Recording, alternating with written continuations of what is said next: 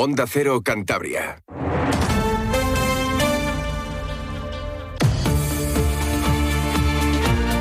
La brújula de Cantabria.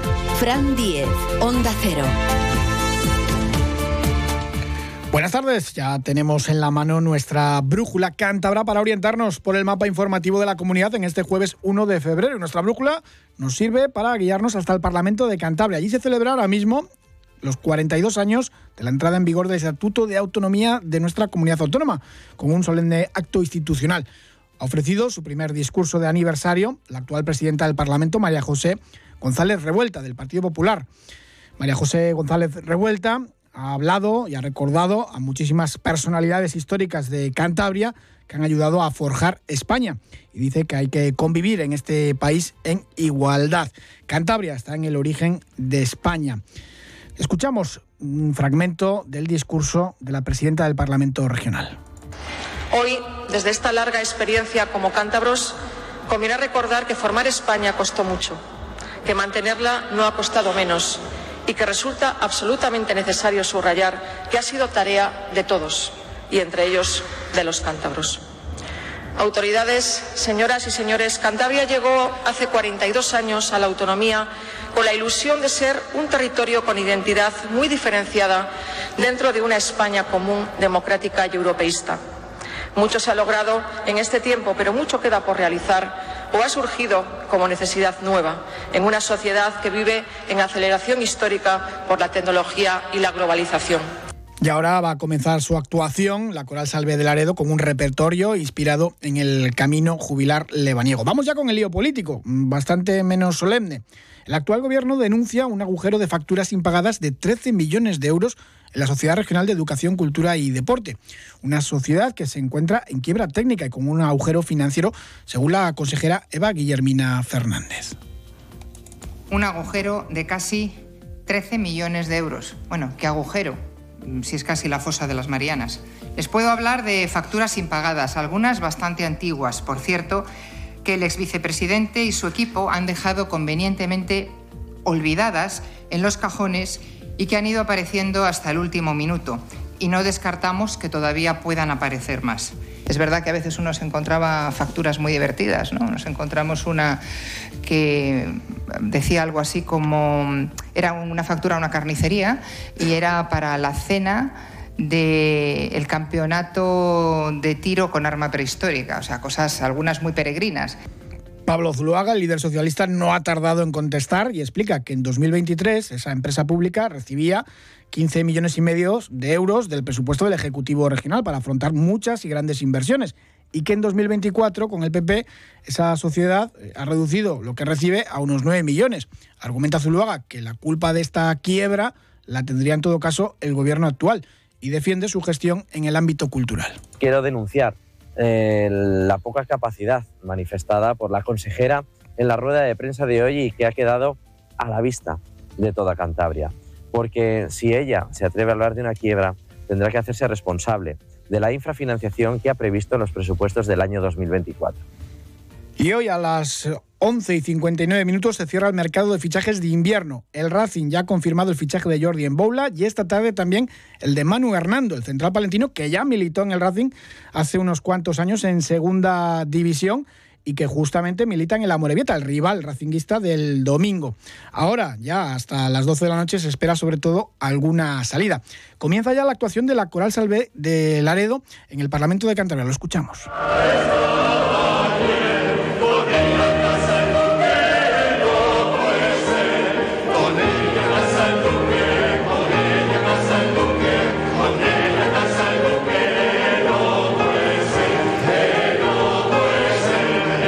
Pues con la, con coral Salve de Laredo, lo que vamos a hacer ahora es conocer la previsión meteorológica para mañana viernes. Luce Peda, buenas tardes. Buenas tardes. Mañana viernes, intervalos de nubes bajas en Cantabria, con brumas y nieblas al principio y al final del día en el interior, donde se abrirán claros en las horas centrales. No se descarta alguna lluvia débil y dispersa en el extremo oriental durante la mañana. Las mínimas apenas van a cambiar o pueden subir ligeramente. Las diurnas seguirán en descenso, especialmente en zonas del interior.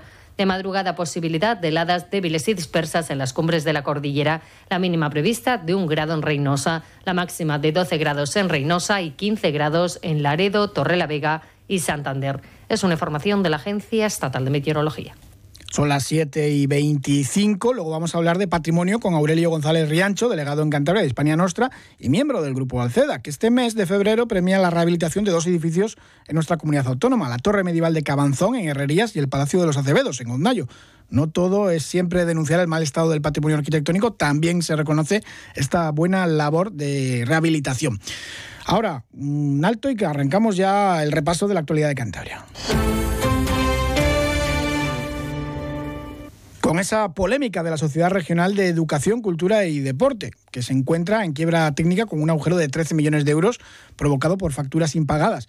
Eso es lo que denunciaba hoy la consejera de Turismo, Eva Guillermina Fernández, que ha explicado que en diciembre se realizó una inyección de dinero, con lo cual esa deuda ha quedado reducida a unos 8 millones y medio de euros.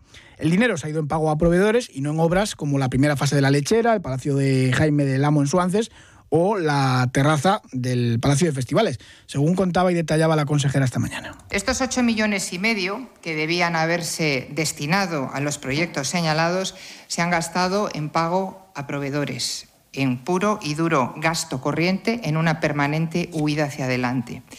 Y el desvío de estos fondos es un claro indicativo de la negligencia del Gobierno del PSOE en la gestión de los recursos públicos. Este es el legado del señor Zuloaga. Esta es la herencia recibida de la que tanto le gusta alardear.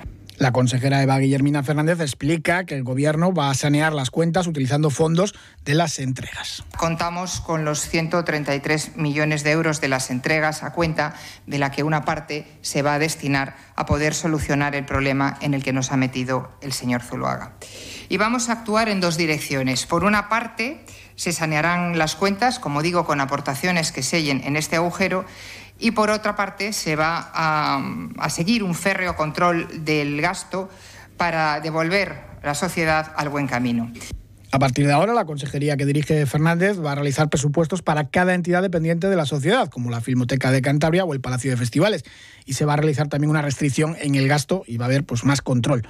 Pablo Zuluaga, como les decíamos al principio, no ha tardado en contestar, defiende su gestión en cultura y ha calificado de papelón lo que ha hecho hoy la consejera. Si, lo explicábamos antes, si la sociedad pública recibió 15 mm, millones y medio en 2023 del gobierno y lo baja ahora a 9, pues se produce ese desfase. Creo que hoy la consejera ha hecho un papelón en esta rueda de prensa, demostrando además que toda la gestión que hemos llevado a cabo los socialistas ha sido clara y transparente. Ella misma ha admitido que no hay ningún recorrido legal en cada una de las manifestaciones que ha hecho esta mañana ante los medios de comunicación. Y por lo tanto, yo me siento orgulloso del trabajo que hemos desarrollado en el Gobierno de Cantabria Hablamos ahora de educación. Desde el Ministerio del Gobierno de España se quiere avanzar en la prohibición de móviles en los colegios y su regularización de uso en los institutos. El consejero de Educación del Gobierno cántabro cree que nuestra comunidad autónoma tiene los deberes ya hechos en esta línea de trabajo. Sergio Silva. Desde Cantabria llevamos trabajando en este asunto desde el inicio de curso y tenemos mucho, mucho camino andado.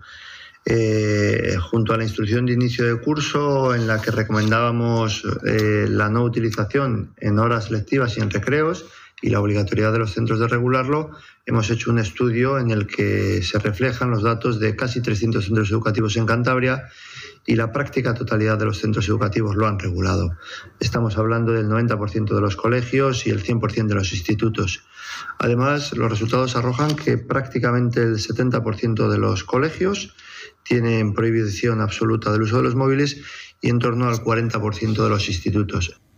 El PRC pide más efectivos de la Guardia Civil para nuestra comunidad, la supresión de la cita previa para presentar denuncias, la recuperación de horarios y la reapertura de los cuarteles cerrados. La diputada regionalista Rosa Díaz va a proponer en el Parlamento recuperar todas estas dotaciones y servicios perdidos desde 2015 cada vez hay menos efectivos. A todo hay que contar pues, lo que pasa en cualquier trabajo. Puede haber bajas, descansos, vacaciones, con lo cual se dan situaciones como la que recientemente ha ocurrido en un puesto en el que durante 15 días solo ha habido un efectivo, eh, porque había tres en comisión de servicios, tres de baja y dos con permisos o vacaciones. Con lo cual yo creo que la situación es mala para los agentes, pero es mala sobre todo para los vecinos. La delegada del Gobierno de España en Cantabria defiende el impacto de las políticas del Gobierno central, el Gobierno de Pedro Sánchez, en el avance económico y social de Cantabria. Cerca de 20.000 cántabros se han visto beneficiados por la subida del ingreso mínimo vital y 16.000 por el bono social térmico. Cifras, dice, que mejoran la vida de la gente, según Eugenia Gómez Diego. No son solo datos en un informe, son la realidad tangible, mejoras significativas en la vida cotidiana de miles de cántabros y cántabras. Y es que las políticas que está adoptando el Gobierno de España están impactando positivamente en la vida de miles y miles de cántabros. Un cuaderno de campo va a permitir descubrir los valles pasiegos a través de ilustraciones. La edición invita a recorrer dos rutas guiadas por la comarca y conocer así su paisaje, su arquitectura, historia, gastronomía y tradiciones. Un cuaderno del que habla Anama Enrique Morales, gerente del Grupo de Acción Local de los Valles Pasiegos una edición que a través de ilustraciones y, explicaciones se convirtieran en un testimonio visual y narrativo de la interconexión entre la geografía, el paisaje, la historia y la vida cotidiana en estos valles pasivos de Cantabria. Al poner en valor este territorio, lo que esperamos es inspirar un sentido de pertenencia y aprecio, construyendo puentes entre las generaciones pasadas, presentes y futuras, que es lo que se ha pretendido en cada una de estas actuaciones a lo largo de estos, de estos años. Este viernes se abre al tráfico la calle Julián Ceballos en Torrelavega, una arteria principal de la ciudad. Las obras, eso sí, todavía no están terminadas del todo, aunque van a abrir mañana. Lo explica el concejal José Luis Urraca sí me gustaría detallar que las obras no están todavía terminadas porque quedan por realizar los trabajos de acondicionamiento de toda la vía. No se inaugurará la obra hasta que esté todo correctamente ejecutado. Por otro lado, seguidamente de la finalización de las obras, por parte de la Concejalía de Medio Ambiente, se procederá a reforzar la infraestructura verde de Julián Ceballos, proporcionando más elementos de vegetación a la calle. Hablamos ahora de patrimonio. Muchas veces ponemos el dedo en la llaga en cuanto a arquitectura o los edificios muy mal conservados que tenemos aquí en nuestra comunidad autónoma. Casi todos los conocen y conocen ya lo que es la lista roja de patrimonio de Hispania Nostra, pero también hay otra vertiente en positivo, la de premiar las mejores restauraciones y actuaciones de, conservación en el campo del patrimonio. Saludamos a Aurelio González Riancho, que es delegado de Hispania Nostra en Cantabria y que también pertenece al Grupo Alceda, la Asociación de Defensa de Patrimonio Cultural de Cantabria, que próximamente va a premiar la restauración de dos edificios que yo creo que merece la pena conocer. Aurelio, ¿qué tal? Buenas tardes. Hola, ¿qué tal? Buenas tardes. Lo primero es decir que bueno que que habitualmente la imagen que, damos la gente que somos conservacionistas, que pretendemos defender el patrimonio, son como de gente que todo lo ve mal, que todo lo ve negro, que todo lo ven, eh, que son críticos y tal. Bueno, eh, eso es simplemente que, que somos amantes del patrimonio absolutamente y cuando ves lo que pasa, pues hay que ser activista y defenderlo. Entonces, ese es el, motivo que mucha gente dice, pero si es que siempre, estáis así, tal igual. Bueno, pues no, pues también también eh, participamos eh, de forma positiva en el patrimonio y, en ese caso están los premios que coinciden ahora los de Hispana Nostra y los del Grupo Alceda, aunque son independientes, efectivamente. ¿Cuándo los damos? Pues los del Grupo Alceda ya están decididos y se van a dar ya en este mes de febrero. Y los de Hispania Nostra todavía está abierto la candidatura hasta abril y será a partir de entonces. Eso ya es a nivel nacional.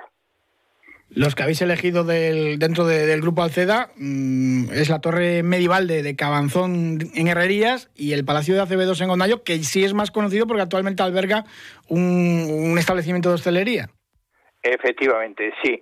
Eh, ambos, eh, la figura que, queremos premiar es el valor que tiene eh, la iniciativa privada en la defensa del patrimonio. hay que pensar que, meterse en este tipo de actuaciones es muy sacrificado, es muy caro, hay que ingresar, hay que gastar mucho dinero, casi es un estilo de vida, en fin, casi es una heroicidad. Y entonces, pues en este, estos dos casos, tanto en la torre, en el Palacio de Ondayo, que es un palacio, la mayoría lo conocerá, en Ondayo, de los hermanos Acevedo, que estaba en una absoluta ruina, que tiene unos, es bueno, unos valores, eh, unos bienes magníficos. Bueno, pues eh, hay un grupo de hostelería, los pasiegos, que hay que decirlo, que, bueno, que se merecen todo el reconocimiento y el agradecimiento porque, porque lo han puesto magníficamente. Lo que fue ese bar que lo hemos conocido también todos funcionando y que tenía su encanto, pero claro, que veías aquello que se venía abajo, ¿no? Se venía abajo, sí. Bueno, pues ahora da gusto, eh, hay un hotel, hay restaurantes, se pueden hacer eventos, eh, se pueden hacer diferentes banquetes, eh, en fin, diferentes actividades y, está precioso, espectacular, tanto el exterior, los jardines como el propio palacio, que, que está arreglado con mucho gusto, sí. En cuanto a la torre de Cabanzón, es una torre medieval que también estaba en, arruinada. Es la única, la única torre que tiene una muralla completa eh, exterior eh, y eh, también no tenía el tejado, estaba, estaba en muy mal estado. Y esa, esta es una persona individualmente, individualmente, bueno, pues que lleva muchos años, vive allí, en Cabanzón, ella sola, y dedicada en vida y alma a arreglar ese, espacio. y, no le, han puesto todas las facilidades para hacerlo. En cuanto a esos premios que sigue la convocatoria abierta de, Hispania Nostra, ¿hay opciones de que alguno de Cantabria pueda, pueda optar a ellos? Ojalá. Pues a mí me gustaría que el Palacio de los Acevedos fuese una. Hay, hay más cosas que, pueden participar, pero el Palacio de los Acevedos tendría todos los merecimientos. Hay que pensar que, que ya se ha ganado aquí eh, pues el, el, plan del Lanza, eh, del Lanza Peñarrubia, que lo hizo la Fundación Botín, y el, y el Palacio, el Ecoparque de, de Arnuero. Han ganado los premios los premios de, de Hispania Nostra y ojalá hubiese eh, no no sé si eh, yo lo he recomendado pero no sé si se presenta Osnayo me encantaría es una restauración además eh, muy espectacular y muy vistosa. Ha habido mucho debate en el grupo Alceda a la hora de, seleccionar estas dos restauraciones. tampoco hay tantas en Cantabria, ¿no? No, hay, siempre hay alguna, siempre hay alguna, pero, pero no, no ha habido ningún debate. Ha ido casi, casi diría que mayoría absoluta, porque al principio se votaba a una o a otra, y hemos dicho, pero es que se lo merecen las dos. Pues ahí, pues compartido. No ha habido debate demasiado, ¿no? Desgraciadamente, muchas veces tenemos que hablar de lo contrario. O, por ejemplo, hace poco una torre medieval eh, en la zona de, Eras, eh, que bueno, que va a quedar rodeada ¿no? por una urbanización. Sí, eh, sí. bueno, ese es un tema tremendo. Vamos a ver, la torre de Eras, de los Alvarados en Eras, es una torre también pues del siglo XVI, XVII, con, con algún adorno renacentista, que estaba absolutamente protegida. Era big y además tenía un entorno de protección clarísimo. En el 2015 eh, se, se, la dio esa protección. Pero, sin embargo, el plan del, del, del pueblo, del ayuntamiento, pues ha permitido en ese prau hacer una serie de chales adosados que prácticamente van a utilizar la torre como un adorno dentro del, del Prado. Y, en contra de todo lo, vamos, en contra de todo lo que uno espera. Y dice, bueno, si esto está protegido, aquí no se pasa nada. Pues ahí van a ser eh, treinta y tantos chales. Estaremos atentos entonces en este mes de febrero para ver cuándo el Grupo Alceda entrega, entrega estos eh, dos reconocimientos, estos dos reconocimientos eh, a la Torre Medieval de Cabanzón Herrerías y a la rehabilitación del Palacio de los Acevedos. Será un acto sencillo, ¿no? Queremos hacerlo en los Acevedos, eh, aprovechar el edificio que es una maravilla y hacerlo allí, en los Acevedos. Todavía no está, no está ultimado todo, pero sí lo haremos allí. Pues estaremos pendientes. Aurelio González Riancho, muchísimas gracias como siempre. Un abrazo. Muchísimas gracias. Muchísimas gracias. Capítulo de suceso, ya saben, el precio del aceite de oliva. Pues bueno, la Guardia Civil ha detenido a tres varones por el supuesto hurto de 100 litros de aceite de oliva, o lo que es lo mismo, 20 garrafas de aceite valoradas en 700 euros. Fueron interceptados a los pocos minutos de actuar en un supermercado en Laredo, como explica el portavoz de la Guardia Civil de Cantabria, Raúl Arias. Gracias a la colaboración ciudadana, en la tarde de ayer, la Guardia Civil fue informada de la presencia de varias personas que salían de un supermercado de Laredo por una de sus puertas de emergencia portando garrafas de aceite. Tras el suceso, las patrullas de la Guardia Civil que se encontraban en servicio fueron alertadas, consiguiendo minutos más tarde interceptar al vehículo sospechoso en la carretera nacional 634 a la altura de Allendelagua. En el vehículo viajaban tres varones entre 21 y 23 años, los cuales ocultaban un total de 20 garrafas de aceite de oliva, de 5 litros cada una. Y cerramos contándoles la última hora del deporte. El Racing ya hace oficial el fichaje de Manu Hernando, central de la Morevieta. El rival de los racinguistas este domingo ha habido que pagar un pequeño traspaso y firma hasta el año 2025, lo que queda de temporada. Y la próxima también ha jugado en el Racing, lo mismo que Jordi Emboula, el fichaje anunciado esta mañana, y que Rocco Baturina, el primero de los fichajes, del primero de las incorporaciones del mercado invernal. Tres buenos fichajes para reforzar al equipo y que luche por algo más, según anunciaba el presidente también, Manuel Higuera, que decía que se iba a intentar dar un salto de calidad en el equipo. Bueno, parece que se ha conseguido, más allá de debate, si es lo que necesita o no el equipo. Tres fichajes de momento en el mercado de invierno, esperando ya salidas. Gracias por habernos acompañado. Un saludo.